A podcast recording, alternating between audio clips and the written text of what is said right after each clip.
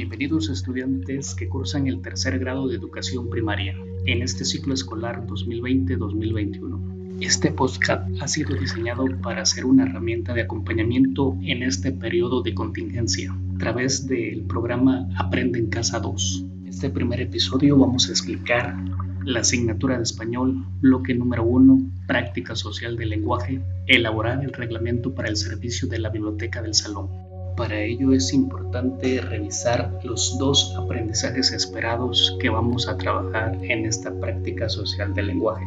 El primero es conoce las características y la función de los reglamentos y las emplea en la redacción del reglamento para la biblioteca del aula. Y la segunda es identifica el uso de oraciones impersonales en los reglamentos y las emplea al redactar reglas. Los temas de reflexión serían en comprensión e interpretación. 1. La información contenida en los reglamentos. 2. Lenguaje empleado en la redacción de reglamentos. Oraciones impersonales, ahí estaríamos hablando de los verbos en infinitivos con terminación ar, er, ir. En búsqueda y manejo de información, materiales de consulta en las bibliotecas, sería material bibliográfico. En las propiedades y tipos de textos sería la función y características de los reglamentos. En los aspectos sintácticos y semánticos sería verbos en infinitivos, numerales y brevedad en la escritura de reglamentos. Pues bien, iniciamos el análisis del trabajo en el libro de texto español Práctica Social del Lenguaje 1. Elaborar el reglamento para el servicio de la biblioteca del salón. El propósito que nos marca de esta práctica social del lenguaje es que conozcas la función y las características de algunos reglamentos para el uso de las bibliotecas, de manera que tú puedas redactar el reglamento de la biblioteca de tu salón. En la página número 9 nos piden que platiquemos, que comentemos sobre el conocimiento que tenemos de las bibliotecas, si las hemos visitado, si sabemos cómo está organizado. También que hagamos una exploración de la biblioteca del salón o de la escuela, en la cual debemos de comentar el espacio que tiene disponible, el tipo de material con los que cuenta y la forma de clasificarlos. Esta primera parte corresponde al rescate de los conocimientos previos que tienen los alumnos sobre las bibliotecas. Por ahí sería importante platicar con nuestros hijos sobre lo que nosotros sabemos de las bibliotecas. En la página número 10 nos piden que revisemos un reglamento de la Biblioteca Municipal José Vasconcelos. Dice, la finalidad de este reglamento es establecer las normas para el uso de la biblioteca, podemos observar que tiene tres capítulos. El capítulo número uno tiene aspectos generales. Artículo número uno, podrá usar esta biblioteca cualquier ciudadano que lo requiera. Ese es un ejemplo de los artículos que contiene. El capítulo número 2 se refiere a los servicios que ofrece.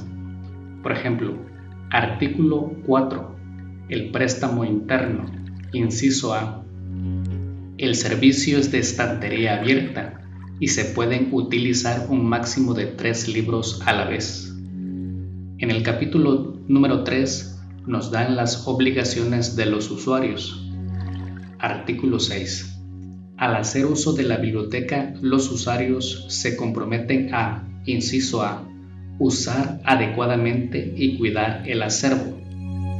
Ahí nos vamos a centrar precisamente en el capítulo número 3, en las obligaciones de los usuarios.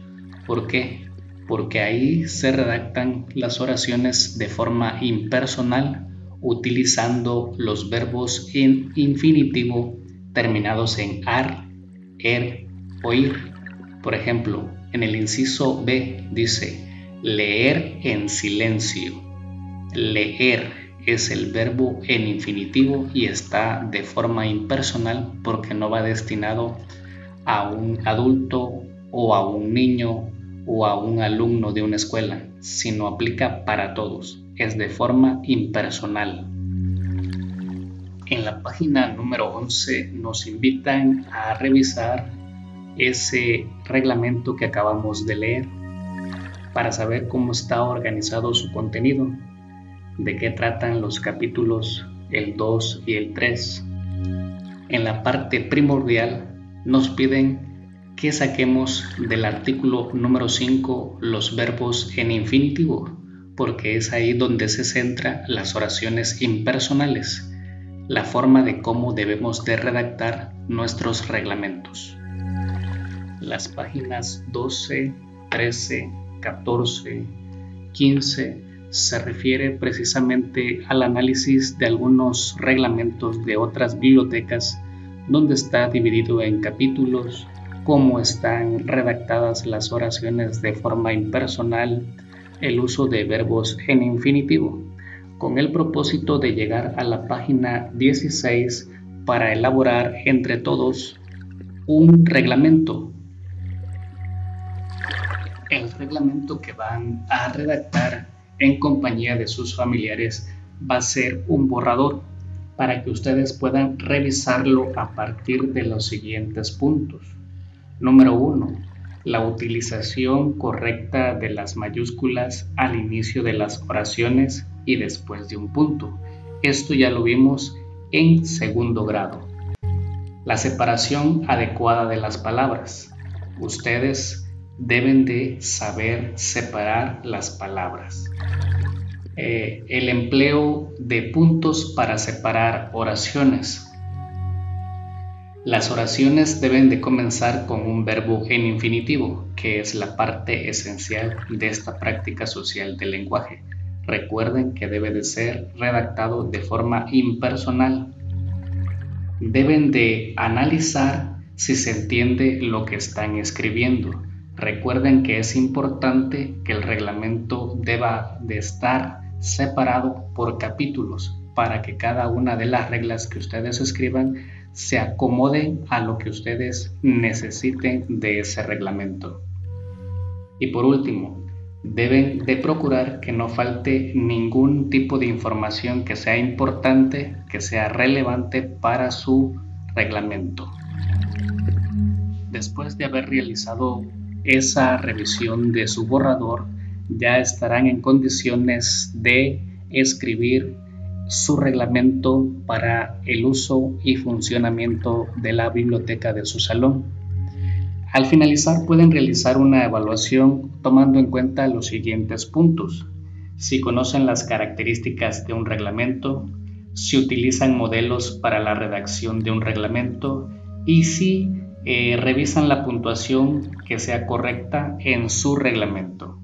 A partir de todos estos puntos, ustedes al finalizar de esa práctica social del lenguaje tendrán la posibilidad de reconocer las características de los reglamentos, cuáles son la función de esos reglamentos y cómo se redactan los reglamentos de las bibliotecas o de salones de clase.